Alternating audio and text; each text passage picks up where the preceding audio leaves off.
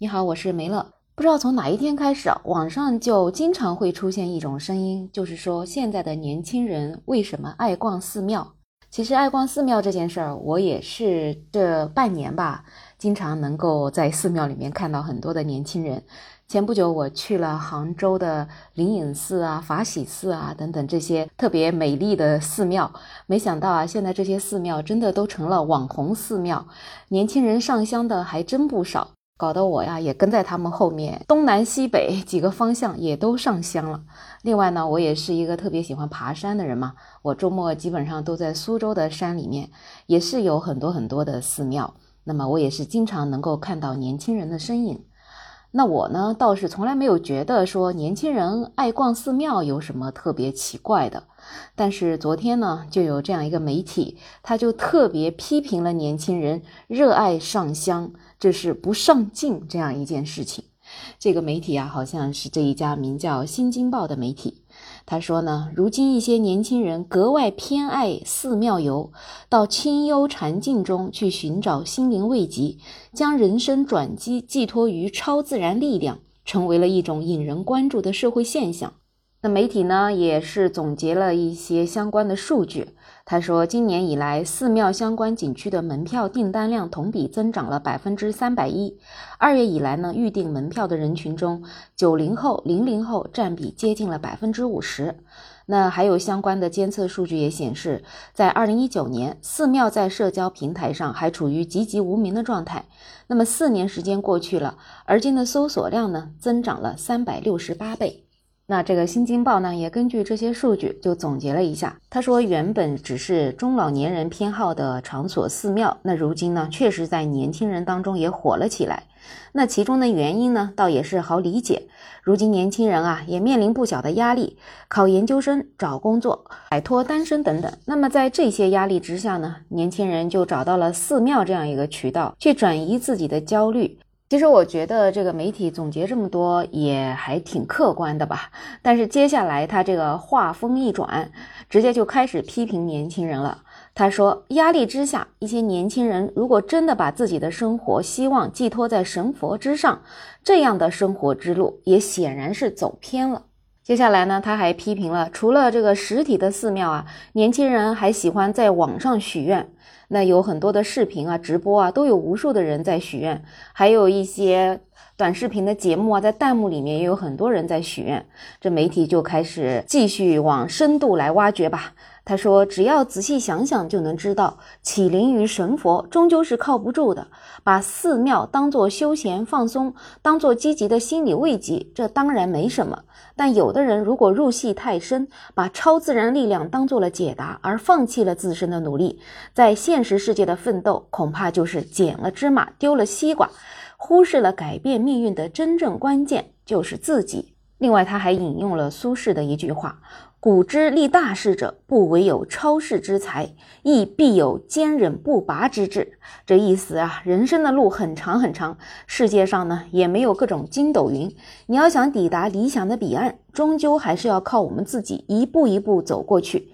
年轻人不应该不上课、不上进，只上香，奋斗才是青春的底色。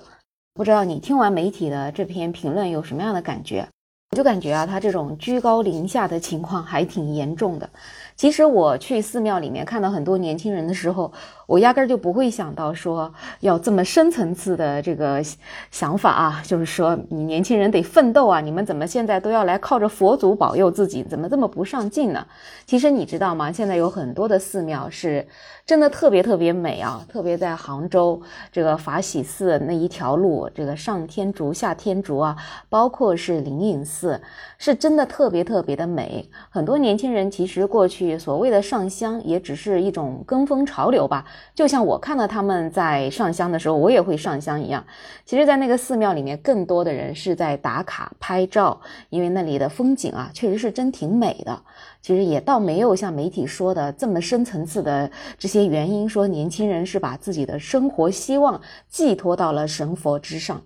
我觉得可能媒体其实有时候在做这些调查的时候吧，也是有失偏颇。所以也有网友评论，现代人呢，其实都是追求短平快，那这种社会浮躁的风气呢，其实很需要寺院等等这些清净之地去抚平，在祥和的自然跟妙语钟声里面冥思苦想，找回初心，其实不也是一个好办法吧？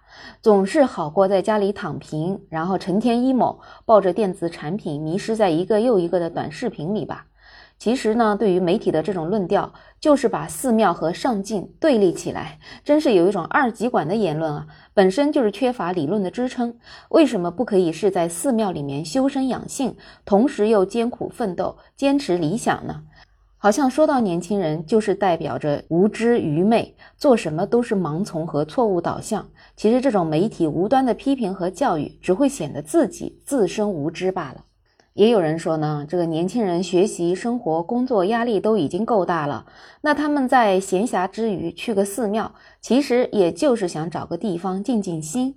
寺庙的庄严肃静，也可以让他们在前途迷茫、生活困顿、精神崩溃的时候，找到一丝精神安慰。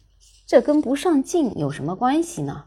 干嘛这些媒体非得上纲上线呢？好像年轻人就该怎么怎么样？那谁规定年轻人就一定非要朝气蓬勃，非要上进呢？其实去哪儿也是他们的自由，根本就碍不着别人。确实是啊，就是我们有一些媒体在评论一些时事的时候，真的不是太接地气。其实你只要站在年轻人的角度去考虑一下这些问题，你就会发现，其实他们做事也是有自己的逻辑的。而且，其实大家作为八零后啊、九零后啊，都是被批评过的。一开始吧，就说是八零后是衰败的一代，那九零后呢，就觉得他们是非主流。那到了零零后啊，现在就感觉他们啥也不是。所以呢，其实我感觉上了岁数的人啊，就包括我自己啊。就不要老喜欢去倚老卖老，拿过来人的姿态评这种年轻人。